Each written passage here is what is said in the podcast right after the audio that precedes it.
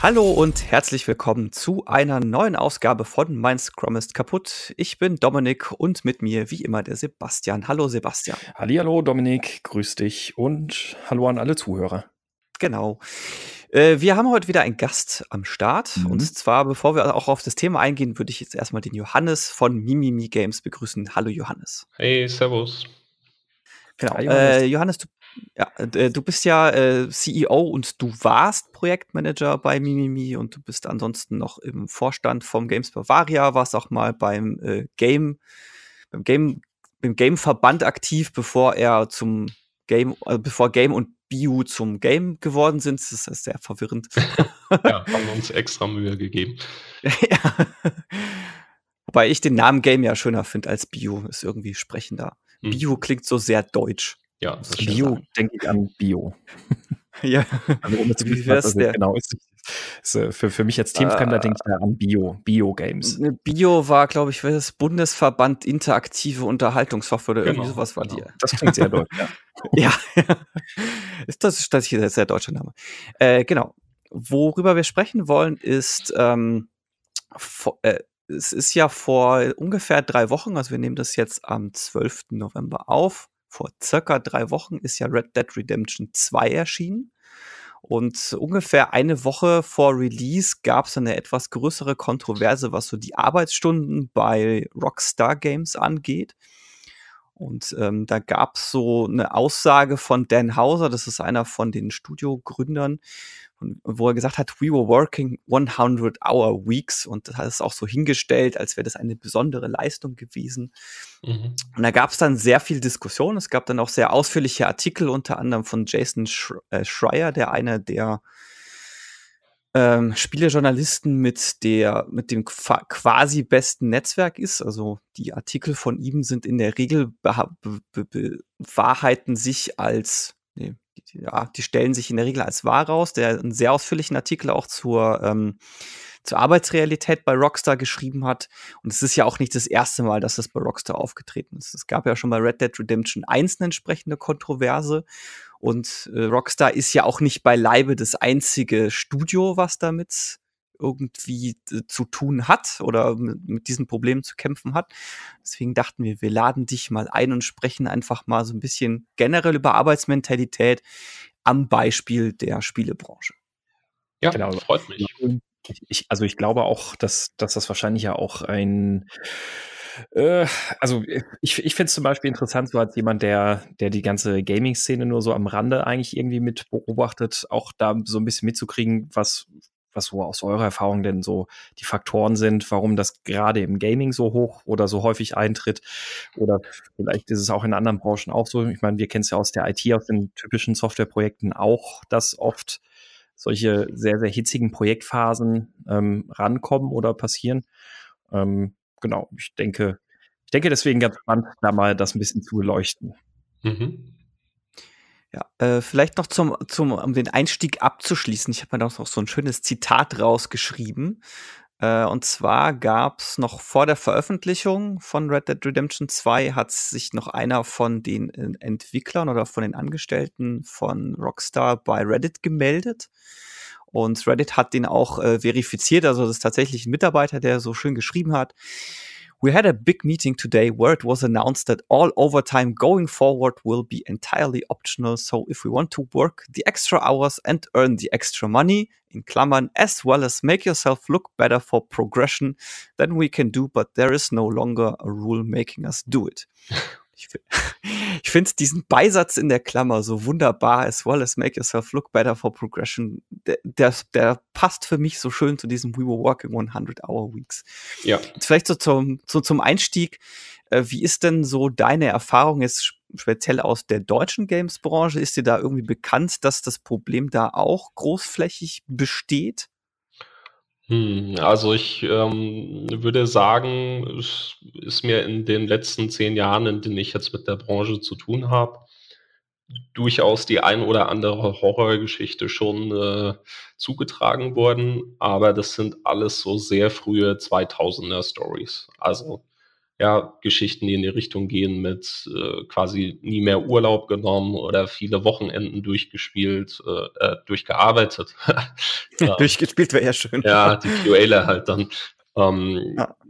Wo es dann also auch Familienprobleme gab und so. Also sowas äh, ist garantiert schon vorgekommen, auch in Deutschland.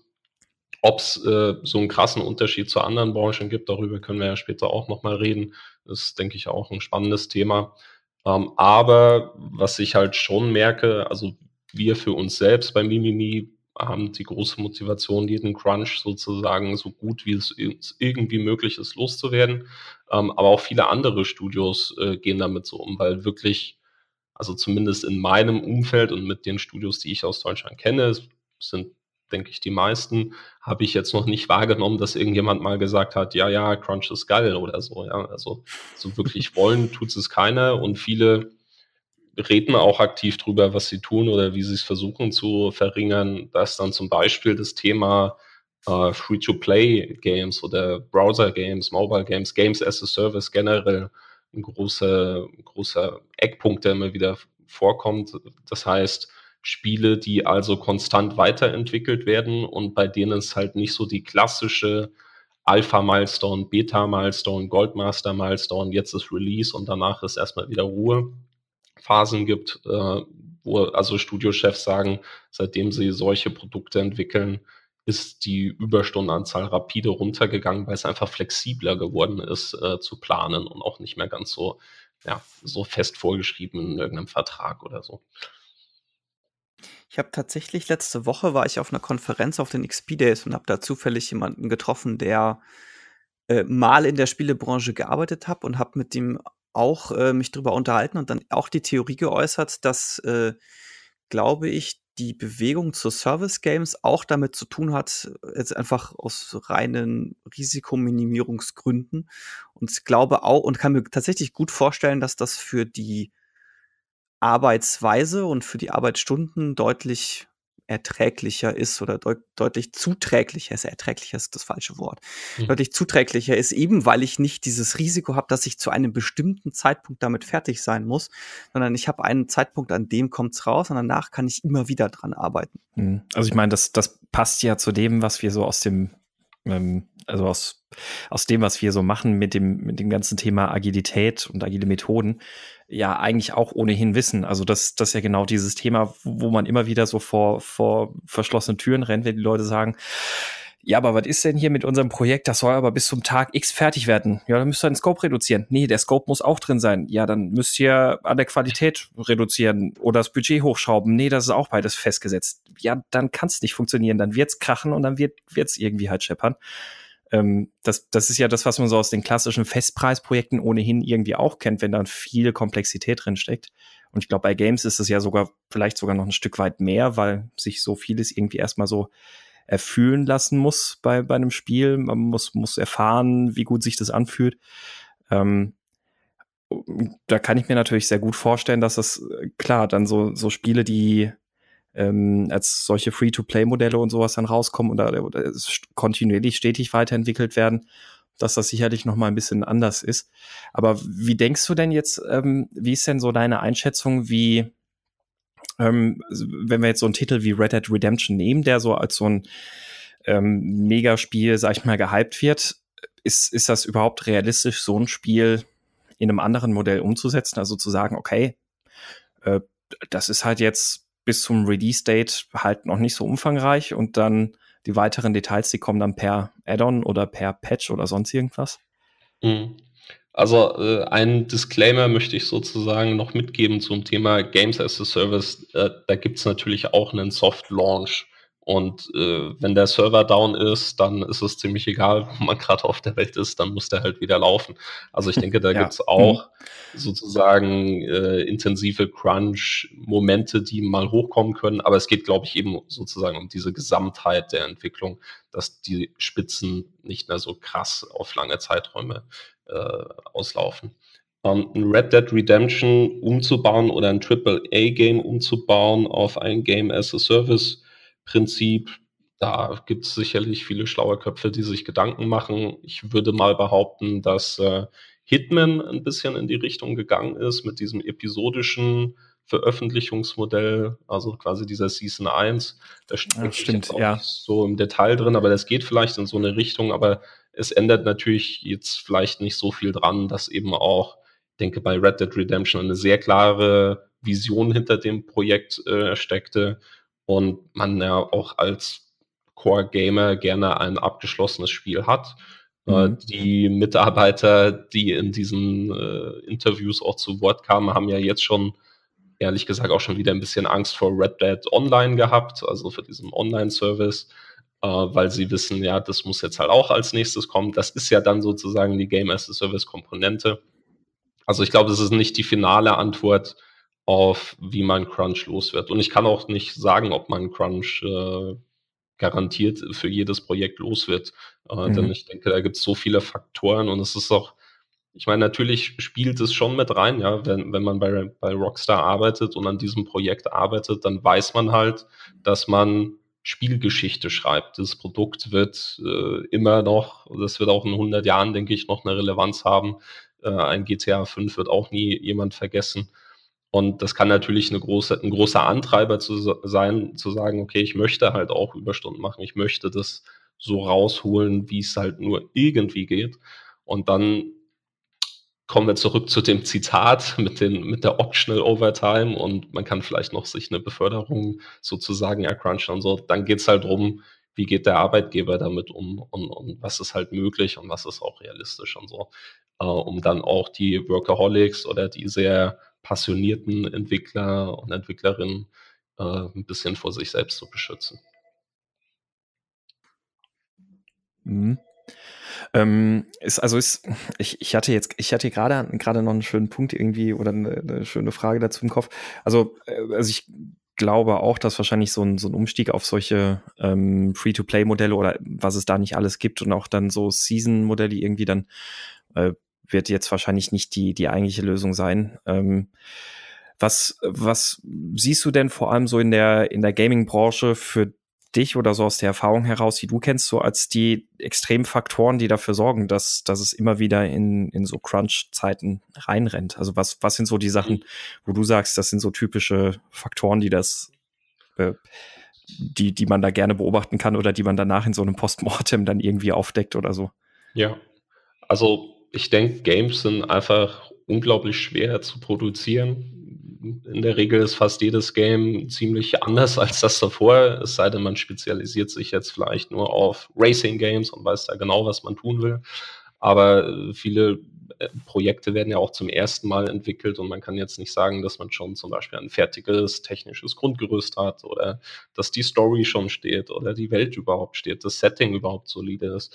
Ähm, es ist einfach so unfassbar komplex und es ist auch ein so iterativer Prozess und auch dadurch wird das Spiel ja erst gut, äh, weil man sozusagen, wenn man am Anfang auf einer DIN A4-Seite sich ein Feature ausdenkt und das klingt dann ganz toll auf dem Papier und man baut es dann ein und dann stellt man fest, ach verdammt, das äh, fühlt sich nicht gut an oder es ergibt keinen Sinn oder das, äh, die Spieler verstehen es nicht.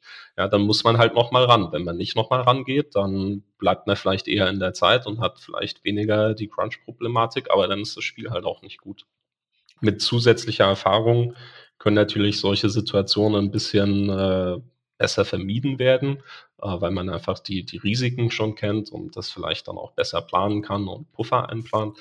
Aber ein Spiel durchzuentwickeln ist einfach äh, so unfassbar komplex auf so vielen Ebenen, kreativ, technisch, die Hardware, die Engine, äh, die da, ja, wenn man jetzt seine eigene Engine nicht verwendet, dann in unserem Fall schickt Unity halt mal ein neues Update raus, dann ist halt irgendwas anderes kaputt. Ja, wie soll ich das planen? Oder ähm, wir wollen bei einem Plattformanbieter, einem Konsolenanbieter unser Spiel einreichen und äh, da ist irgendwas im Backend kaputt und auf einmal kann das Spiel von denen nicht getestet werden und auf einmal haben wir dann Überstunden, mit denen wir sozusagen eigentlich gar nichts so direkt zu tun haben und so.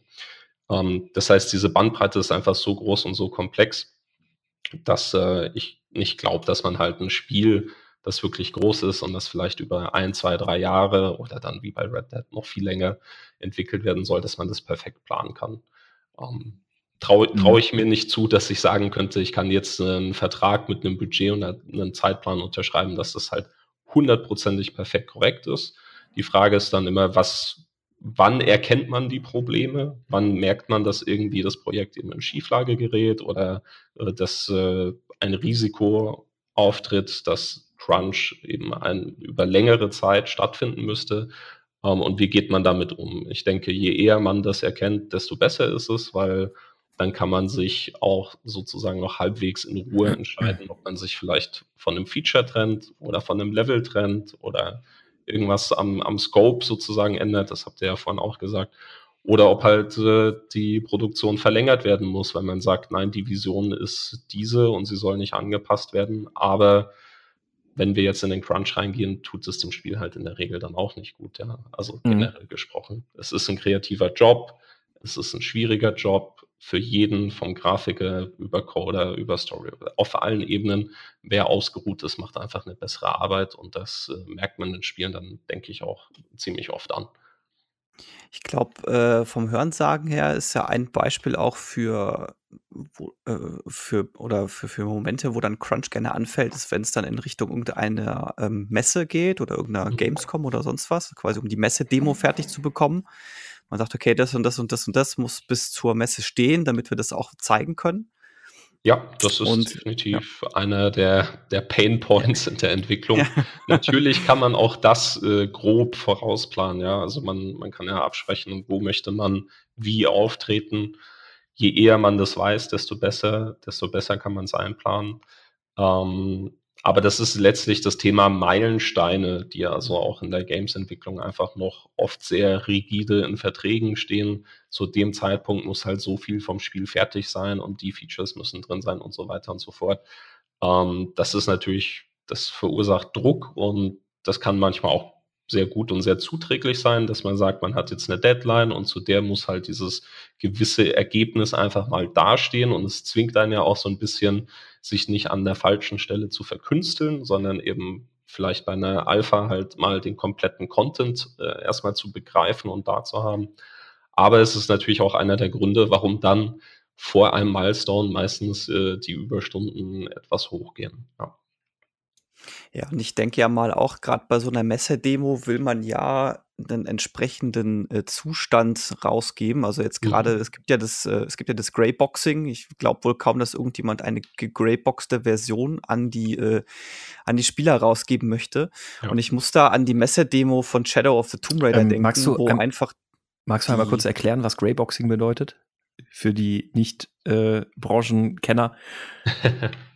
Also äh, Greybox, Johannes kann es wahrscheinlich noch besser erklären als ich, aber äh, Greyboxing habe ich so verstanden, dass man, man baut in Anführungszeichen ein Level oder man baut die Spielmechanik und äh, man achtet noch gar nicht so sehr darauf, dass dann alle Assets, also wie irgendwelche Bäume, Stühle, Tische, bla, dass die so durchmodelliert sind, sondern man repräsentiert die einfach nur als äh, graue Boxen, deswegen Greyboxing in der Spielwelt und kann dann halt durch die Spielwelt laufen, die aus komplett grauen Boxen besteht, jetzt vereinfacht gesagt. Mhm.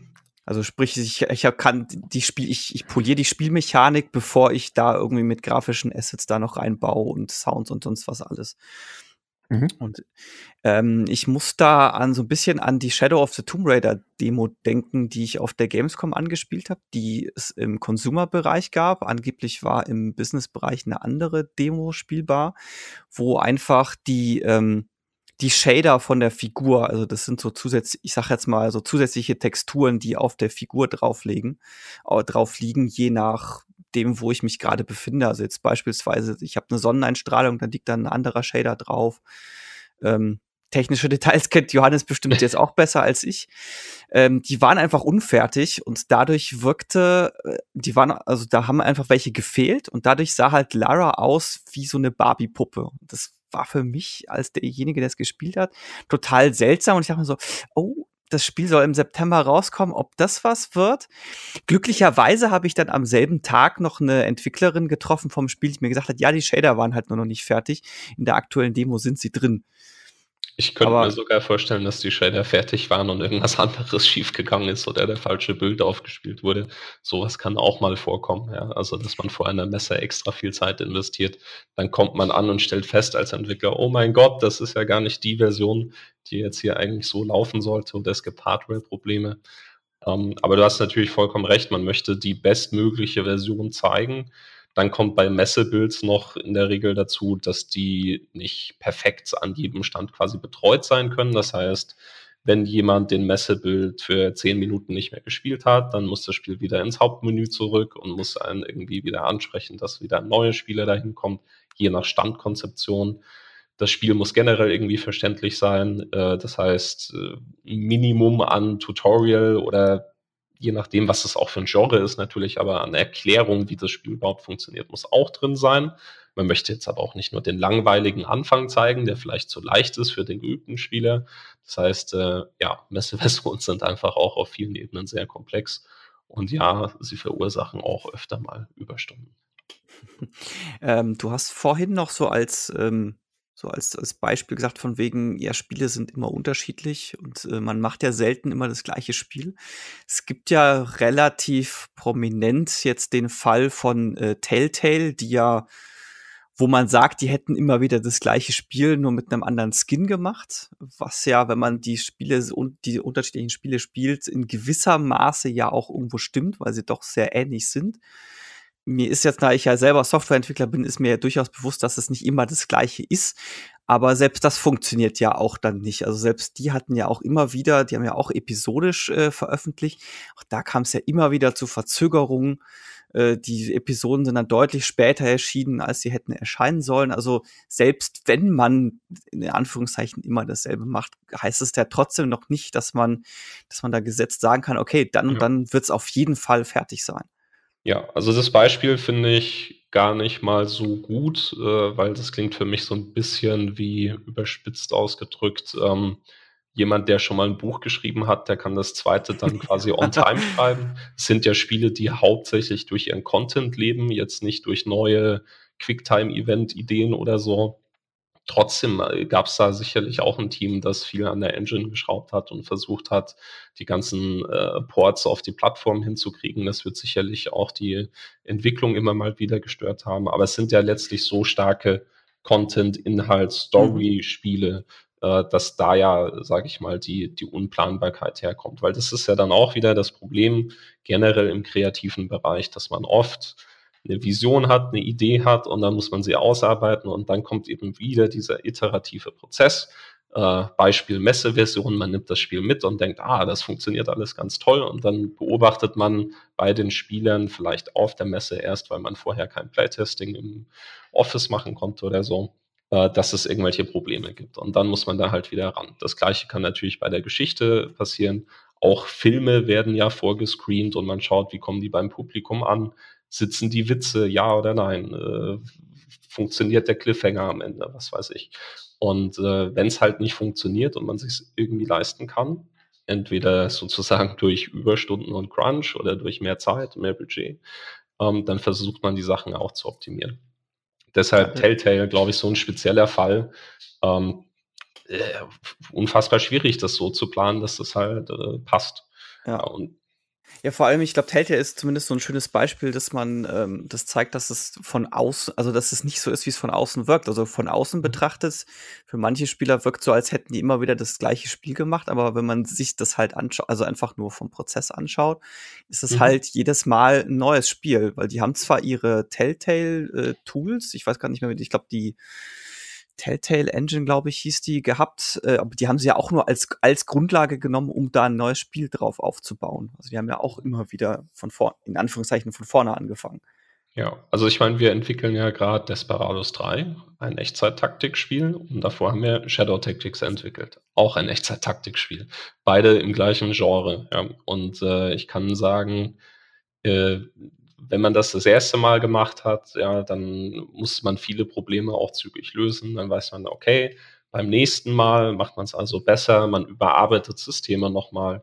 Und wenn man mal ganz ehrlich ist, in der Softwareentwicklung kannst du eigentlich jedes System immer wieder besser bauen. Also sobald du wieder einmal drüber gegangen bist und gesagt hast, oh, jetzt ist es gut, merkst du schon wieder, was eigentlich doch nicht passt und dann kannst du eigentlich die Hälfte schon wieder wegschmeißen und neu schreiben.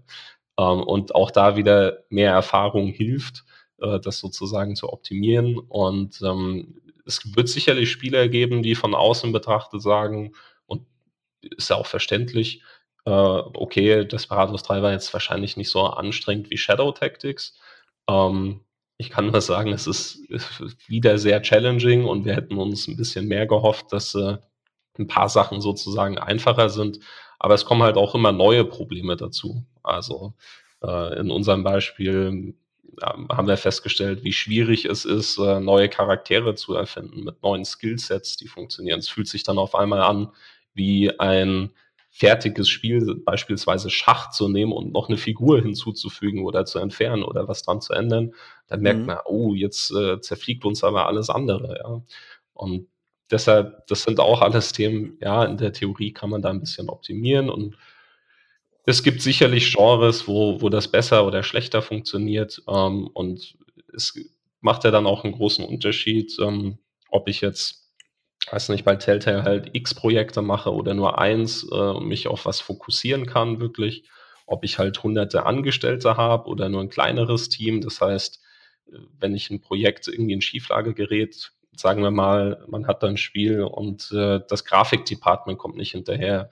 Ähm, und die, die Qualität ist vielleicht gut, aber man braucht einfach noch mehr Ressourcen. Ja, soll ich dann den Launch verschieben? Was machen dann die Coder, die Game Designer und so weiter während der Zeit, in der sozusagen die Grafiker was nachholen? Oder soll ich halt neue Grafiker anstellen, um das dann kurzfristig wieder auszugleichen? Funktioniert das überhaupt? Das sind halt alles eigentlich die klassischen Probleme im Projektmanagement und vor denen können wir uns nicht äh, schützen. Ja, jetzt mal in eurem konkreten Fall ist es doch, glaube ich, auch so, dass die äh, Figuren nicht mehr nur rein animiert sind, sondern dass ihr da jetzt auch mit Motion Capturing gearbeitet mhm. habt. Ah, äh, genau. hat, habt, genau. So. Genau. Ich, ich, das bringt ja sicherlich auch eigene Probleme mit sich, die man dann erstmal wieder bewältigen muss. Ja. man plant zum Beispiel am Anfang, oh, wir nutzen jetzt MoCap, äh, weil dann müssen die ganzen Cutscenes nicht mehr per Hand durchanimiert werden. Das heißt, wir entlasten bei uns intern Leute und extern wird das dann aufgenommen. Dann schaut man sich das an, dann schaut das ganz cool aus, dann stellt man fest, ja, jetzt müssen wir aber eigentlich die Gameplay-Animation teilweise auch motion captured äh, quasi einbauen, damit das auf dem gleichen Niveau ist, damit das einheitlich wirkt. Das heißt, man hat auf einmal so ein komplett neues Thema.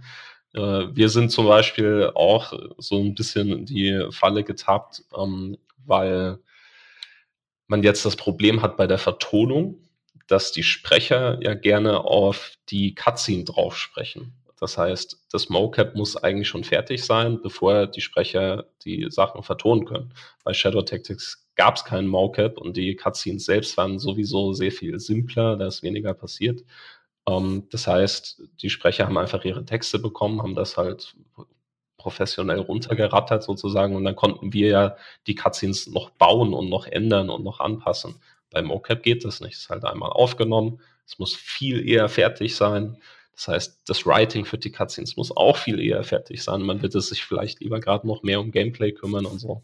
Das sind immer diese Rückkopplungseffekte, die in alle Richtungen abstrahlen, äh, wo es dann auch viele Abhängigkeiten gibt. Und ja, äh, ihr merkt, egal ja. was man macht, im Prinzip ist es immer kompliziert und schwierig. Und ja. ich glaube, so nicht hundertprozentig Crunch muss man da vielleicht auch nochmal sagen, wie man jetzt Crunch definiert. Ja, also ist jetzt eine Woche mit Überstunden schon Crunch, wenn sie die Woche danach die Überstunden abgebummelt werden können.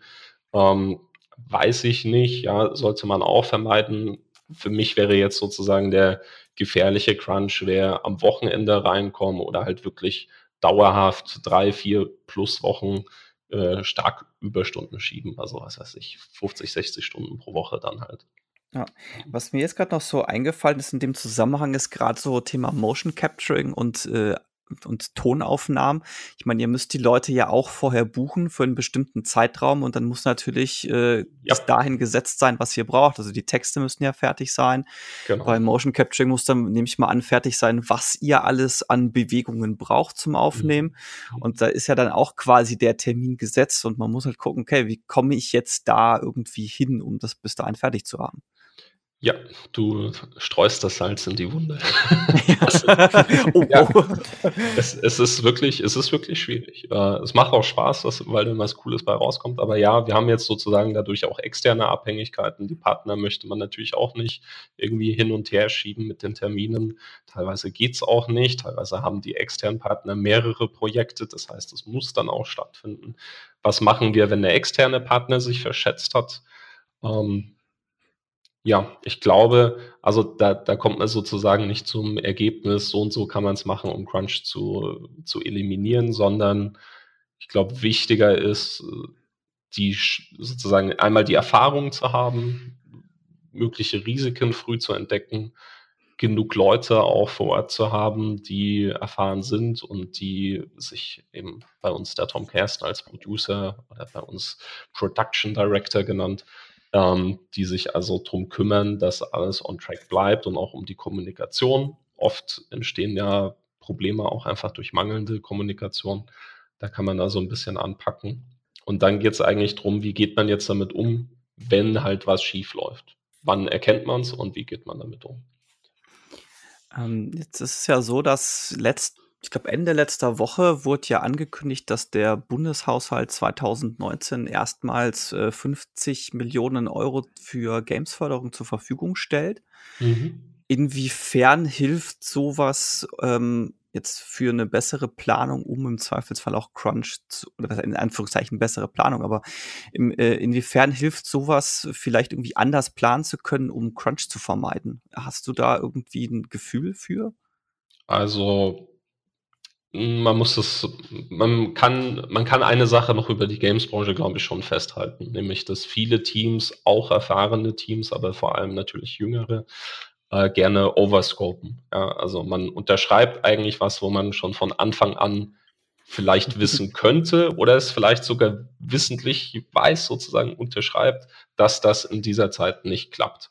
Vielleicht, weil ein Partner halt nur ein bestimmtes Budget locker machen will und man halt lieber sozusagen den Crunch wissentlich eingeht und dafür die Firma überlebt. Ähm, oder man müsste halt sozusagen hochverhandeln, was nicht geht, und dann wird der ganze Deal platzen.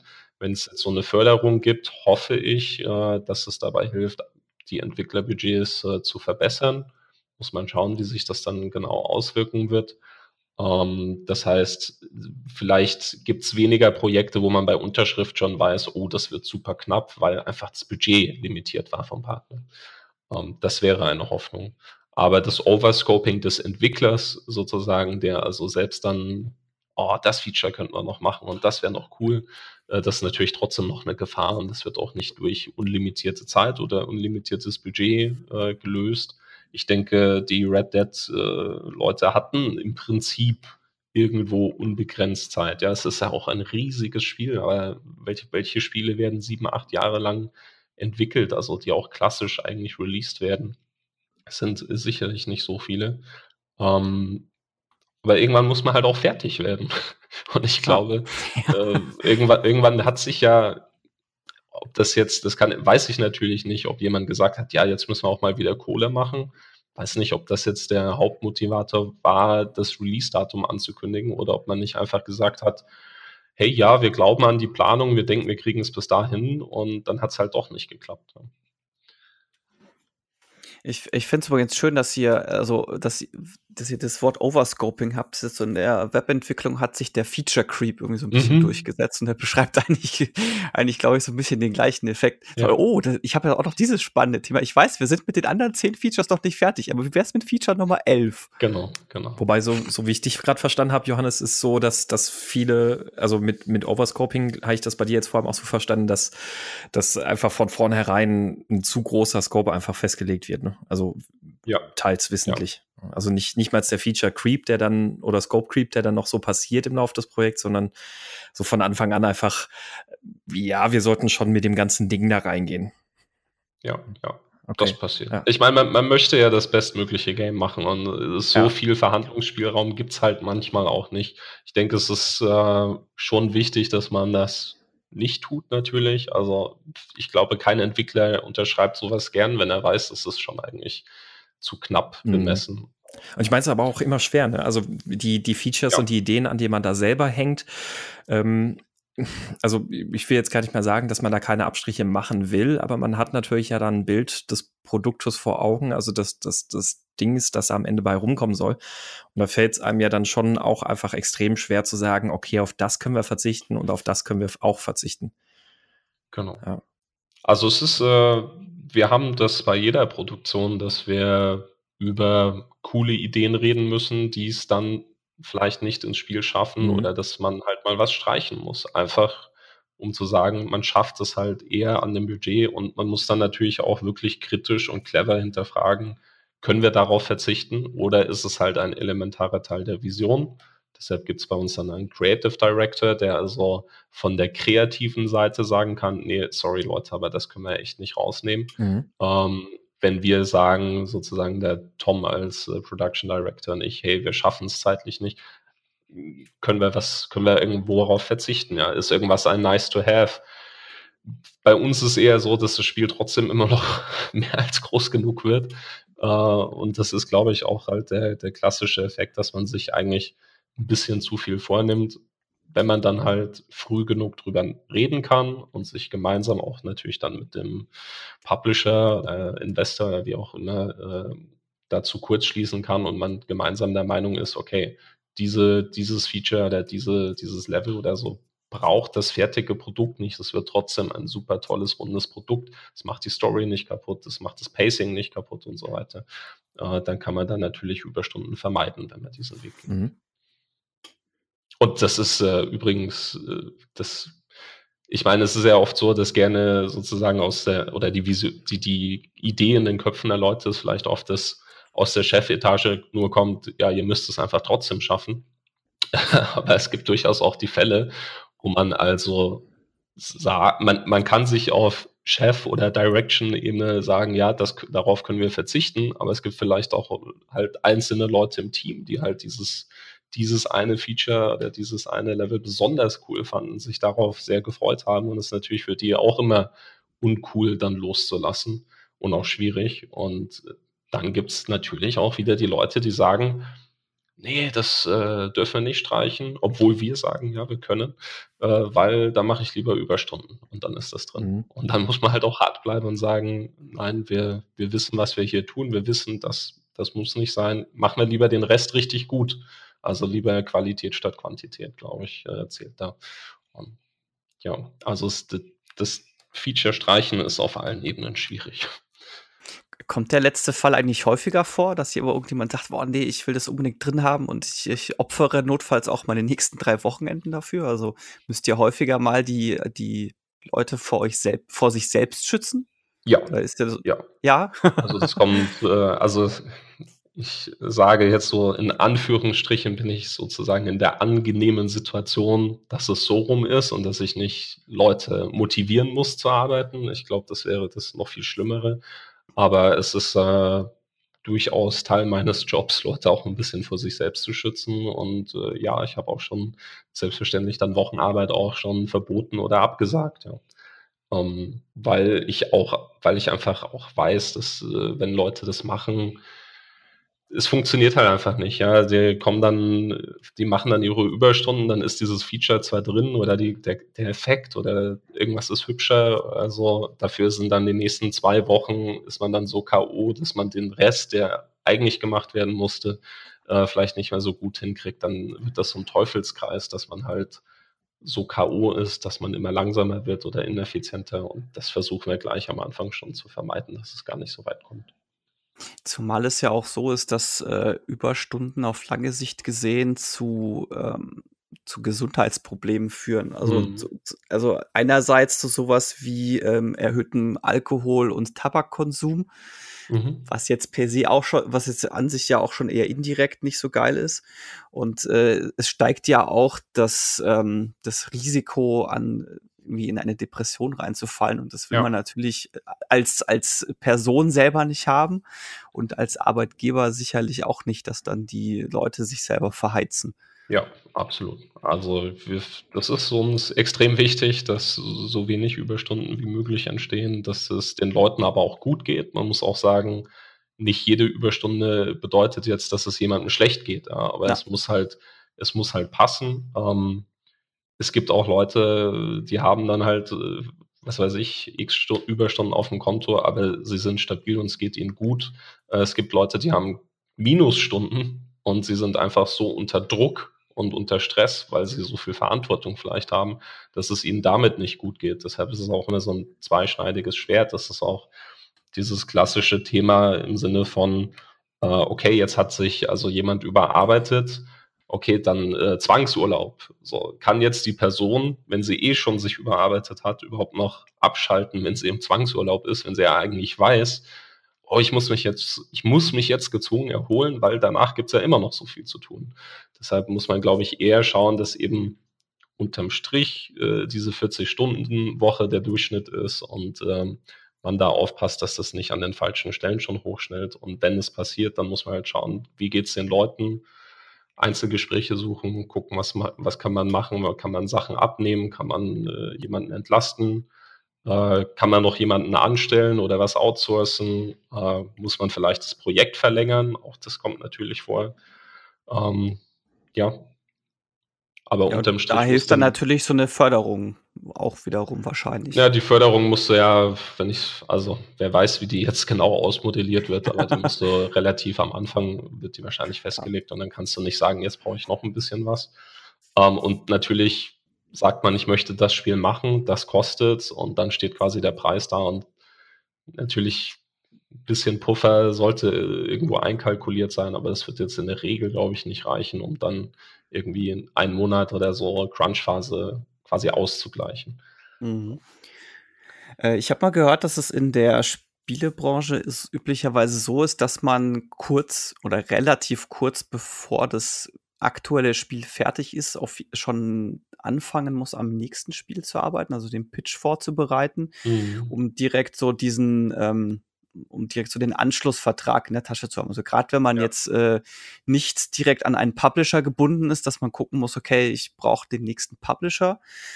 Äh, jetzt war es bei euch ja auch so, dass ihr, glaube ich, bevor Shadow Tactics rausgekommen ist, noch keinen Publisher fürs nächste Spiel hattet. Richtig. Und äh, quasi mehr oder minder feststand, dass ihr das Spiel noch fertig macht, ein geiles Spiel abliefert oder ein geiles Spiel abliefern wollt und äh, dann den Laden dicht macht. so halt, also das, genau. Ja. Also ähm, genau, das, es, war, es war, also die Situation war, äh, hat schon viel früher sozusagen begonnen, nämlich nachdem die Alpha des Spiels fertig war. Und äh, wir haben während dieser Alpha-Version an einem Vertical Slice gearbeitet. Das ist also ein Teil des Spiels, in unserem Fall ein Level, das grafisch schon das Niveau haben soll und auch gameplay-technisch und so weiter, wie das finale Spiel mal ausschauen soll. Weil alle anderen Alpha-Level schauen ja noch viel schlechter aus. Und dieser Vertical Slice hat sich in der Zeit so stark weiterentwickelt, dass wir nach der Alpha da standen und gesagt haben, oh, äh, das entspricht jetzt nicht mehr dem ursprünglichen Gedanken, für den auch der Preis irgendwie ausgeschrieben wurde, äh, sondern wir können das jetzt viel besser und viel hübscher und toller aber dann braucht man wahrscheinlich auch mehr Zeit, wenn wir das jetzt halt aufs ganze Spiel anwenden wollen.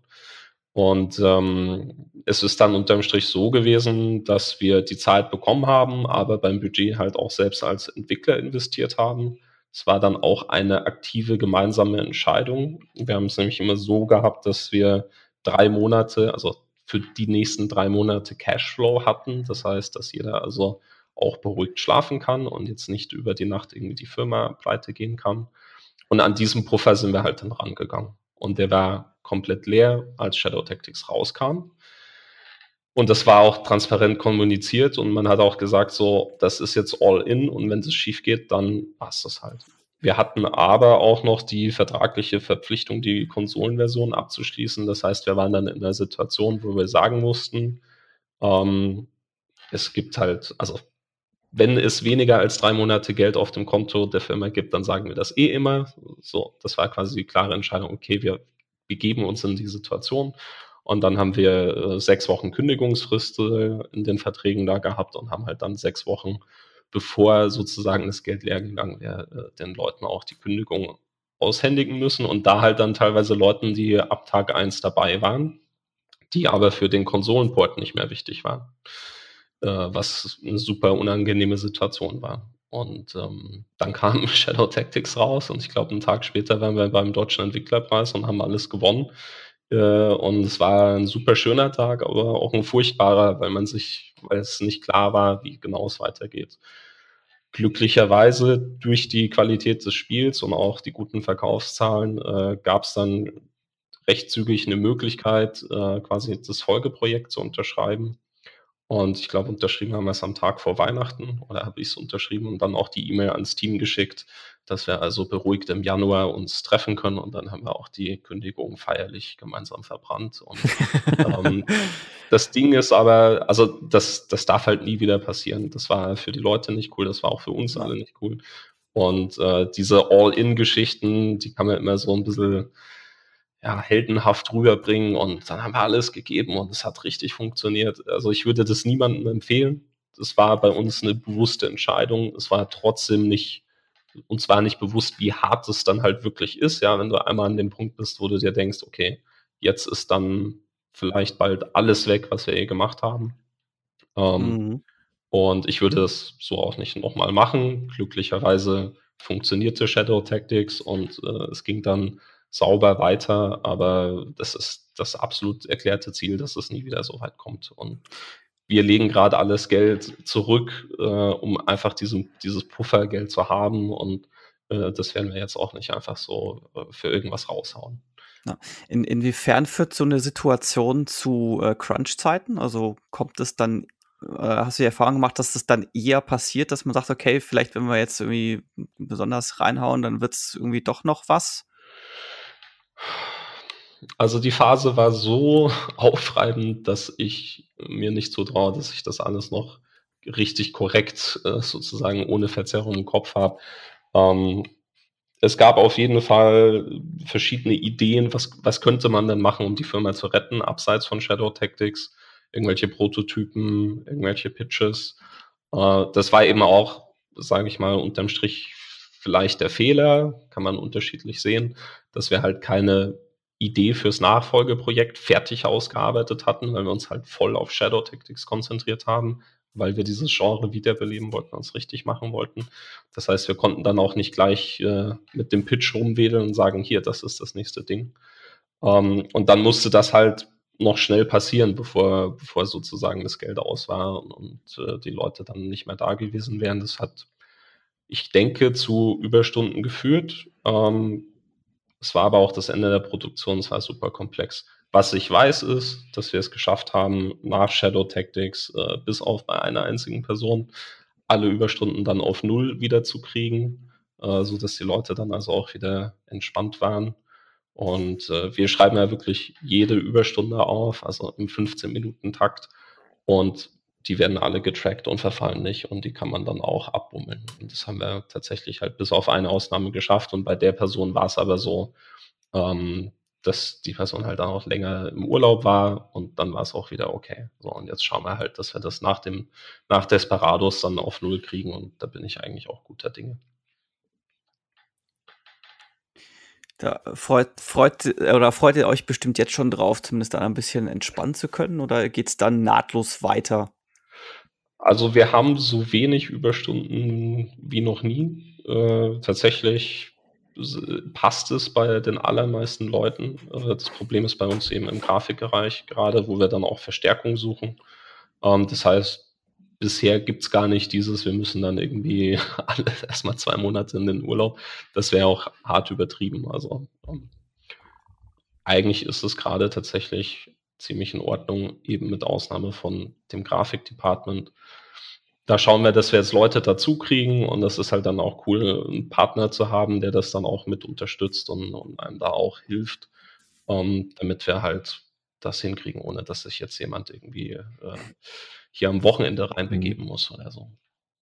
Wir haben auch am Anfang von, von Desperados 3 äh, im ersten Jahr eine, sieben Leute eingestellt, die alle nur dazu da waren, um anderen Leuten Jobs abzunehmen, die die Leute mitgemacht haben.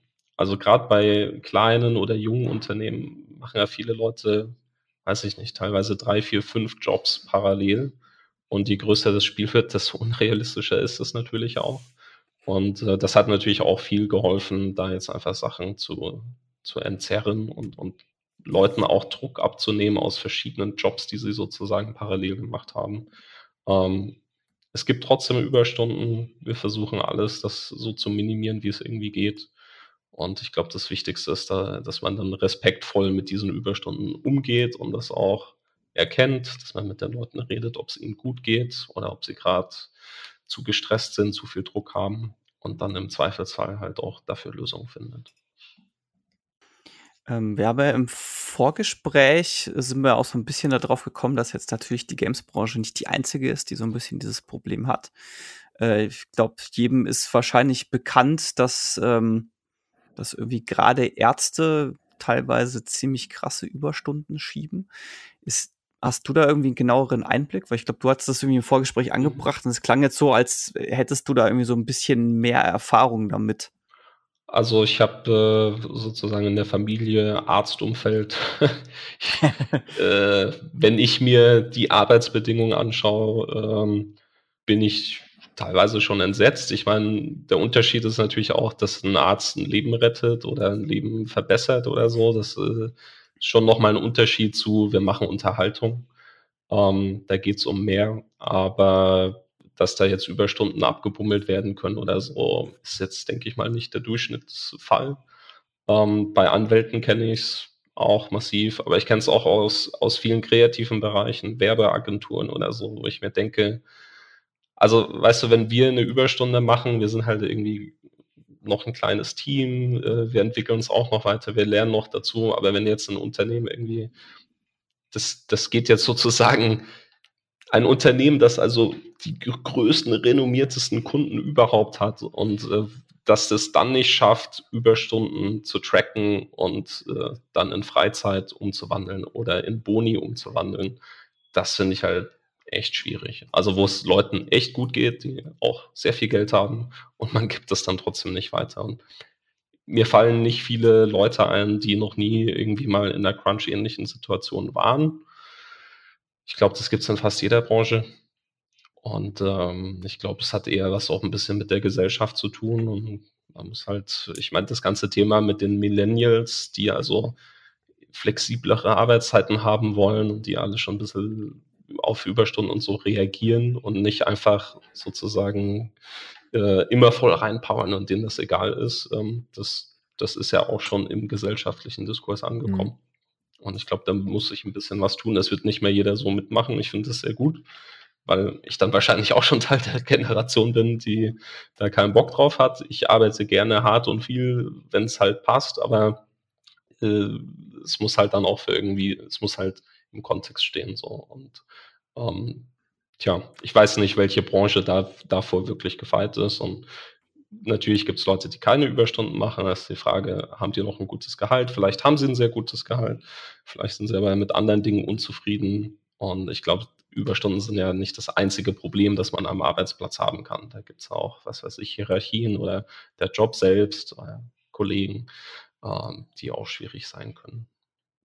Ja, ein, ähm, ein, Hörer, äh, ein Hörer hat mich im Voraus des Podcasts, ähm, weil ich da auch schon bei uns im Slack-Kanal das Thema mal angesprochen hatte, ähm, auch darauf hingewiesen, dass es eben bei den, ich nenne sie jetzt mal Animatoren, ich weiß mhm. gerade den deutschen Fachbegriff nicht.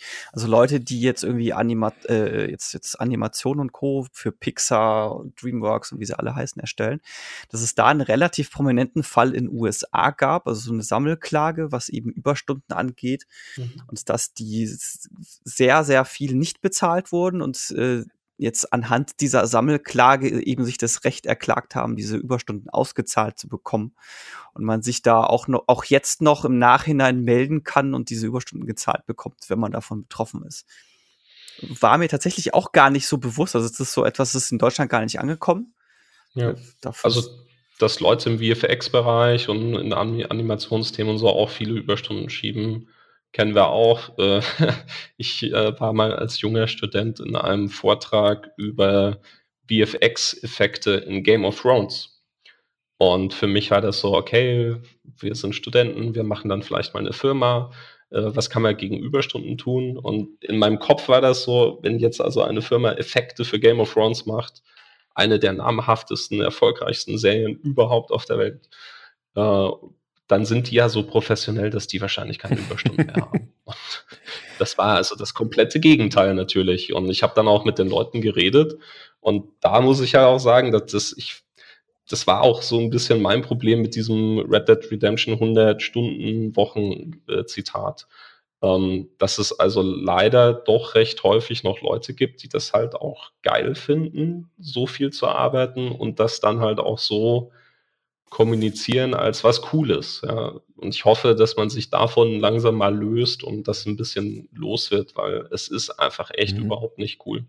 Äh, und es tut den Leuten nicht gut. Und ja, wenn jemand erfahren ist und weiß, was er tut, von mir aus kann diese Person, wenn ihr das Studio auch sozusagen hört, drei Wochen lang 100 Stunden arbeiten, aber dann doch bitte nicht hinstellen und, und das sozusagen als Aushängeschild äh, präsentieren und damit indirekt Druck auf alle Angestellten mhm. Ausüben, die natürlich in Amerika, du wirst halt von jetzt auf nachher entlassen und das ist halt, ist halt einfach alles nicht so cool, finde ich. Und äh, ich hoffe, dass wir uns davon ein bisschen wegbewegen können.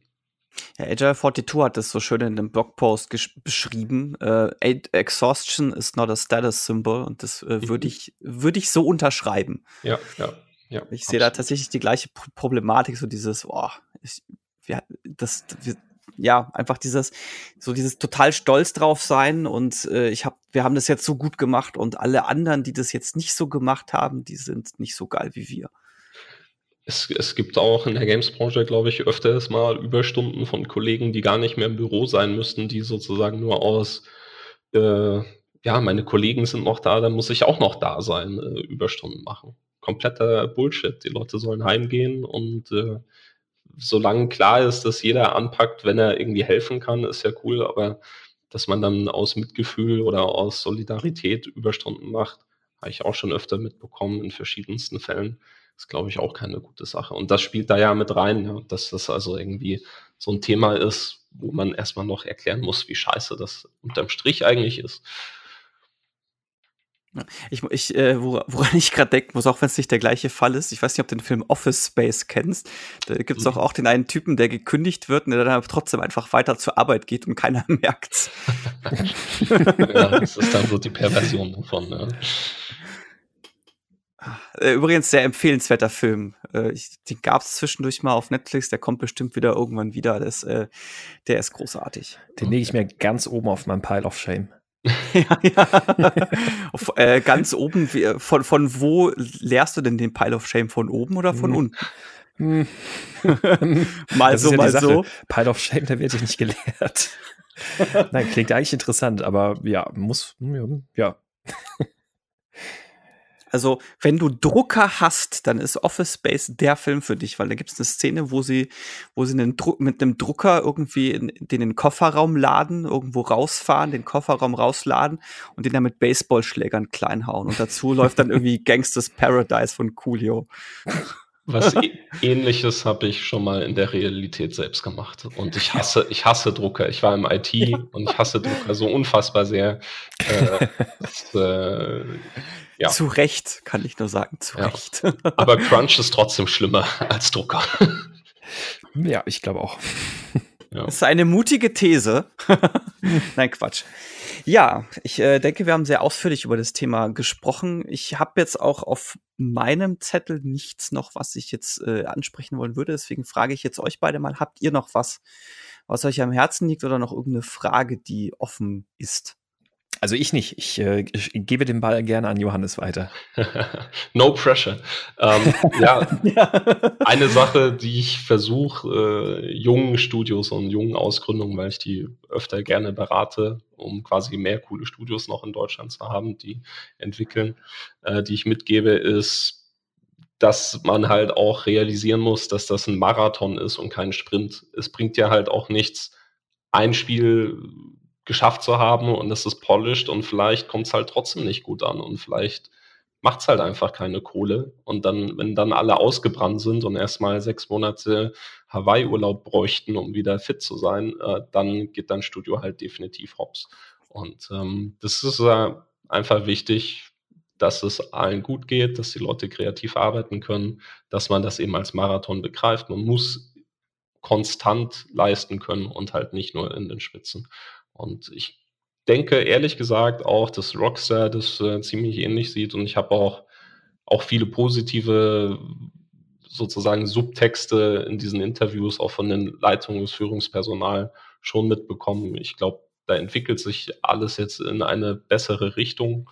Ähm, was ich mir gewünscht hätte, wäre, dass wenn sozusagen öffentlich auf Facebook oder so Leute über die Gamesbranche, über die deutsche Gamesbranche so wettern, äh, dass es vielleicht auch einen Jason Schreier gibt, der einen deutschen Jason Schreier, der das für unsere Branche mal aufdeckt, weil ich möchte natürlich auch niemandem Unrecht tun. Vielleicht gibt es ja noch diesen Hardcore-Crunch, aber das, diese Vorwürfe gehen natürlich ganz schön krass gegen unsere Branche. Ich kann jetzt sagen, ich tue alles dafür, dass das so gut läuft, wie es uns irgendwie möglich ist. Äh, viele Kollegen, andere Studioleiter tun dasselbe und es ist halt dann auch unfair zu behaupten, dass es hier so schlimm ist und so wirklich die Hardcore-Fälle kenne ich nicht mehr. Und natürlich Indies und Startups ist nochmal eine ganz andere Ebene. Ähm, das ist nochmal ein anderer Crunch. Den macht man aber auch für was anderes. Das ist jetzt nicht irgendwie, man ist Angestellter eins von 100 und, und macht irgendwie sechs Monate jedes Wochenende durch. Also, mhm. wenn es da was gibt, wäre es cool, wenn es irgendwie ein bisschen offener diskutiert werden könnte. Äh, weil ich glaube eigentlich, dass die deutsche Branche auf einem sehr guten Weg ist, was das Thema angeht und dass niemand Crunch geil findet und dass wir viel dafür tun, dass es besser wird. Ich äh, finde, das ist ein schönes Schlusswort. Ja. Danke. Ja, ja dann äh, Johannes, dir vielen Dank, dass du dir die Zeit genommen hast. Ich fand es ein sehr interessantes Gespräch. Sehr gern, ebenso. Dito. Jo, dann äh, war's das für dieses Mal. Wir danken euch wie immer fürs Zuhören. Wenn ihr Anmerkungen zu dem Thema habt, schreibt uns das gerne auf Twitter, Facebook oder in unserem Slack-Kanal. Den findet ihr unter meinscrumiskaputt.de slash Slack. Gerne könnt ihr uns auch Themenvorschläge dort schreiben oder per E-Mail an thema.meinscrumiskaputt.de. Und ansonsten, wenn ihr diesen Podcast unterstützen möchtet, wir haben auch eine Steady-Seite, die findet ihr unter steadyhq.com slash scrum kaputt wie auch bei Facebook und kommen immer slash Scrum kaputt. Es zieht sich äh, von vorne nach hinten, von vorne bis nach hinten durch. Wow, um Gottes Willen. Jo, das war's für dieses Mal und wir hören uns demnächst wieder. Bis dahin. Tschüss. Tschüss.